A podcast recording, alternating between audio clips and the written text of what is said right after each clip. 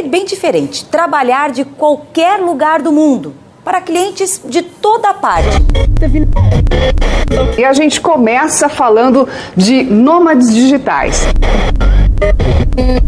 Esses nômades digitais, eles são profissionais aí de vários segmentos que com a ajuda justamente da tecnologia conseguem trabalhar de qualquer lugar do mundo.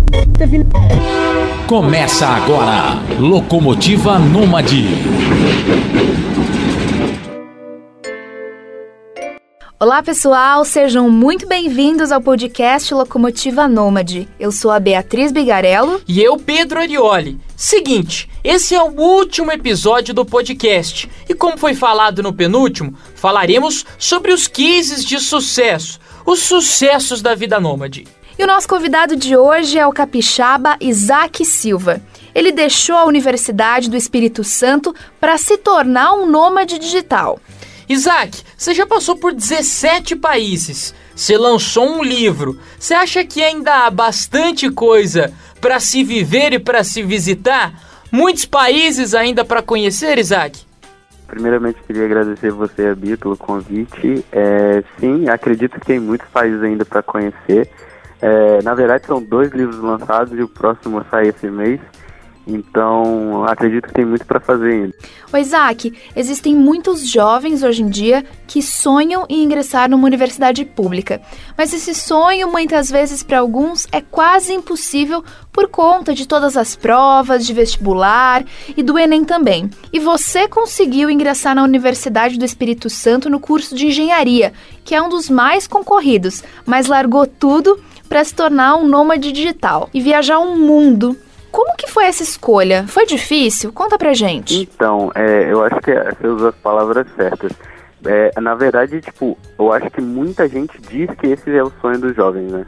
Porque, na verdade, a gente é influenciado a escolher entrar numa universidade é, e dizem pra gente que essa é a escolha certa pra gente poder realizar de fato o que a gente sonha. Porque meu sonho sempre foi conhecer vários países, sempre foi viajar o mundo e viver dessa maneira. E quando foi que você conheceu o termo é, nômade digital, Isaac? E aliás, quando foi que você percebeu que havia se tornado um? Então, uma coisa que me influenciou a me tornar um nômade digital foram muitos dos livros que eu lia, né? E o primeiro nômade digital que eu conheci foi o Tim Ferriss, foi tipo uma inspiração para mim, né? Ele escreveu é, um livro que me inspirou bastante. E o Tim Ferriss, na verdade, ele foi inspirado por um japonês que foi o cara que criou esse termo, né? E ele, é, esse japonês falava sempre que esse, é, a, a, evolução da tecnologia transformaria a forma que o ser humano é, lidava com as relações humanas, a forma de trabalho e tudo mais. E de fato a internet transformou a forma que a gente pode trabalhar, a forma que a gente pode se relacionar com as pessoas e isso possibilitou eu fazer o que eu faço hoje, né? Que é eu trabalho com pessoas, mas remotamente. Então foi assim que eu conheci esse termo, através desses livros. Um nômade digital eu me tornei quando eu percebi que todas as minhas fontes de renda, é, minhas fontes de renda eram digitais. Então esse, na verdade, eu acho que é, é o que é um nômade digital, né? É uma pessoa que tem a liberdade geográfica. Então, tipo, eu poderia receber, trabalhar e receber o dinheiro do meu trabalho de onde qualquer lugar que eu estivesse. Então, quando eu estava na Polônia ou quando eu estava na Sérvia, em qualquer lugar que eu fui, eu podia trabalhar pela internet e viver disso. Nessa resposta, você falou sobre como se manter sendo um nômade digital.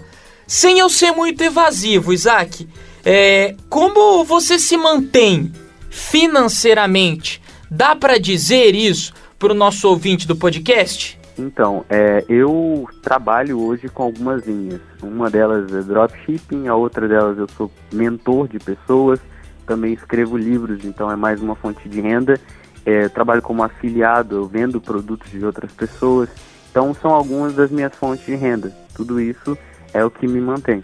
E ainda falando sobre finanças, Isaac, quanto que o nômade digital ele consegue ganhar. Não precisa exatamente ser o seu exemplo, mas a gente quer entender um pouquinho disso. Então, é, o nômade digital, isso é muito variável, porque o nômade digital não é uma profissão, é um estilo de vida, né? Então nós temos hoje médicos que são nômades digitais. Um amigo próximo meu é nômade digital, ele é médico. Então o salário dele pode variar, tipo, depende da profissão que ele executa como nômade digital. Então aí, é, eu conheço gente que ganha de 2 mil, conheço gente que ganha mais de 100 mil reais por mês. Então, tipo, varia muito. Depende do que você faz dentro da profissão, entende? Isaac, qual foi a maior vantagem e o que você mais aprendeu nesse contato com outras culturas? Eu não sei se você pôde viajar antes de ingressar na universidade, mas eu imagino que deve ter sido um verdadeiro choque de cultura em algum momento nessas viagens que você fez, né? É, é impressionante a transformação. Eu acho que é o que guiou esse, esse, essas minhas viagens foi exatamente isso, sair da minha zona de conforto a primeira vez que eu saí do país foi para o Chile e eu já estava na universidade, eu nunca tinha saído antes, né? Então, é, essa primeira viagem me mostrou a transformação que uma viagem pode causar. Tanto você aprender uma nova forma de se relacionar, aprender que as pessoas se cumprimentam de formas diferentes, em lugares diferentes. E eu acho que a coisa que eu Pô, eu aprendi disso tudo, de todos os países que eu passei, foi, não só países, mas estados também, é que eu precisava aprender coisas novas todo dia e que isso sempre me ajudaria a conhecer mais pessoas. Ô Isaac, você criou um canal gratuito com 101 formas de ganhar dinheiro na internet. Baseado nisso, quais os conselhos que você daria para quem quer começar a trabalhar com a internet? É óbvio que você não vai citar as 101 formas, mas que conselho você pode deixar pra gente? Então, eu daria duas dicas principais, que a primeira seria descobre algo que você de fato gosta de fazer, se você gosta de cantar, tocar um instrumento, se você gosta de desenhar, enfim, descobre aquilo que você gosta de fazer. E a segunda coisa é, vende isso. Isaac, além de nômade digital, você também é escritor lançou dois livros até hoje e eu queria que você falasse um pouco sobre cada um desses livros e sobre esse terceiro livro que você disse que está escrevendo e que pretende lançar. O que é que os nossos ouvintes é, eles podem esperar e encontrar nesses livros? Vai falar de nomadismo digital? O primeiro livro que eu escrevi, na verdade, era só um, um teste, né? E, e, é o que eu, eu, que eu costumo falar, né? É melhor feito que perfeito eu tinha vontade de publicar um livro e eu tinha acabado de escrever um material que eram 15 formas de ganhar dinheiro pela internet. 15 formas de ganhar dinheiro, na verdade.